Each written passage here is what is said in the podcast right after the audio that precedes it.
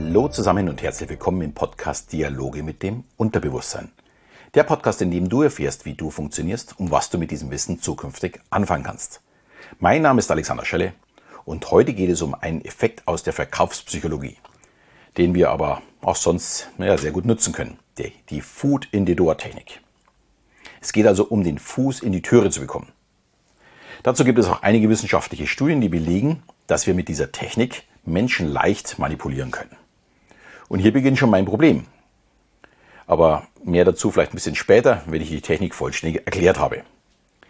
Ja, die Food in the Door Technik. Als erstes bittet man um einen kleinen Gefallen, sozusagen um den Fuß in die Türe zu bekommen. Und dann erhöht sich die Forderung zu einem großen Gefallen. Und uns fällt es danach schwer, einfach mal Nein zu sagen, weil wir uns nicht umentscheiden möchten.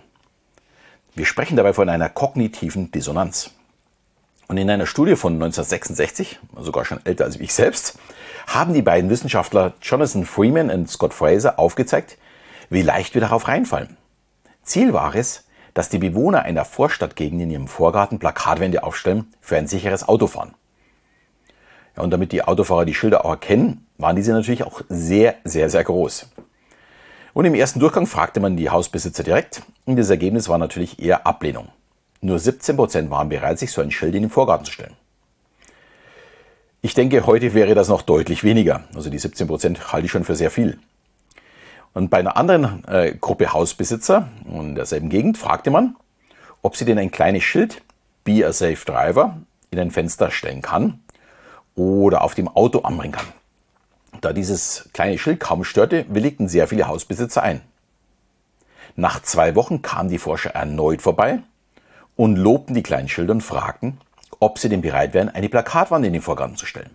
Also die gleiche Bitte wie bei der anderen Gruppe.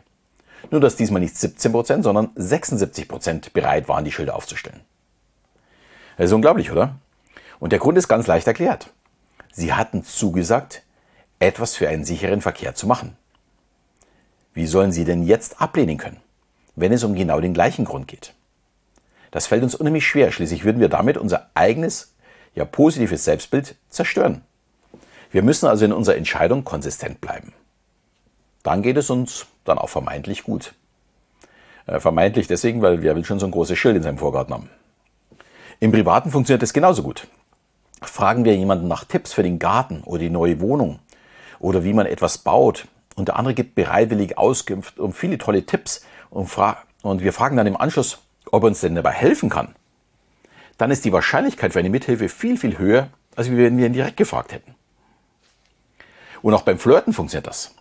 Wenn ich völlig ohne Vorgedanken nach einem Tipp frage, wo man gut ausgehen kann, und den anderen oder natürlich die andere dann erzählen lässt und am Ende sagt, das hört sich super an, wollen wir da mal gemeinsam hingehen, dann wird man nur einen Nein bekommen, wenn die andere Person schon liiert ist.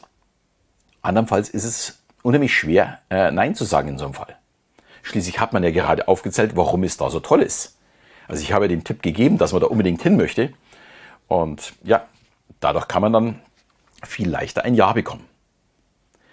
Ja, das hört sich natürlich jetzt alles super an. Allerdings gibt es auch so eine Schattenseite dieser Technik. Chefs nutzen es gerne, ja, um ihre Mitarbeiter zu mehr Arbeit zu bekommen. Und zwar in ganz kleinen Schritten. Oh, du hast das so gut gemacht. Kannst du das wieder übernehmen? Oh, nur Sie können das so gewissenhaft. Können sich dafür Zeit nehmen und so weiter. Hier sollten Arbeitnehmer wirklich aufpassen, nicht mit dieser Technik ausgenutzt zu werden.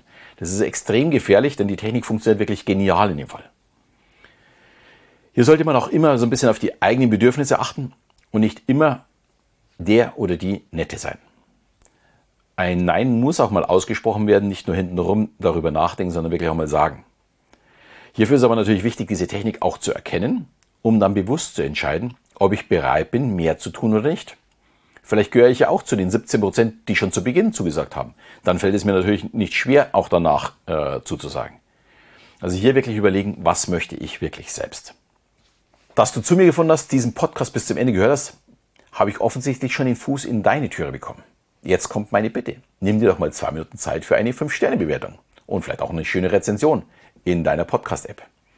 Außerdem würde ich mich natürlich freuen, wenn du deinen Freunden von diesem Podcast erzählst, sie ihn vielleicht auch weiterleitest und teilst. und ich belohne dich dafür mit ganz vielen weiteren Folgen. In diesem Sinne verabschieden wir wieder. Bis zum nächsten Mal, wenn es wieder heißt Dialoge mit dem Unterbewusstsein.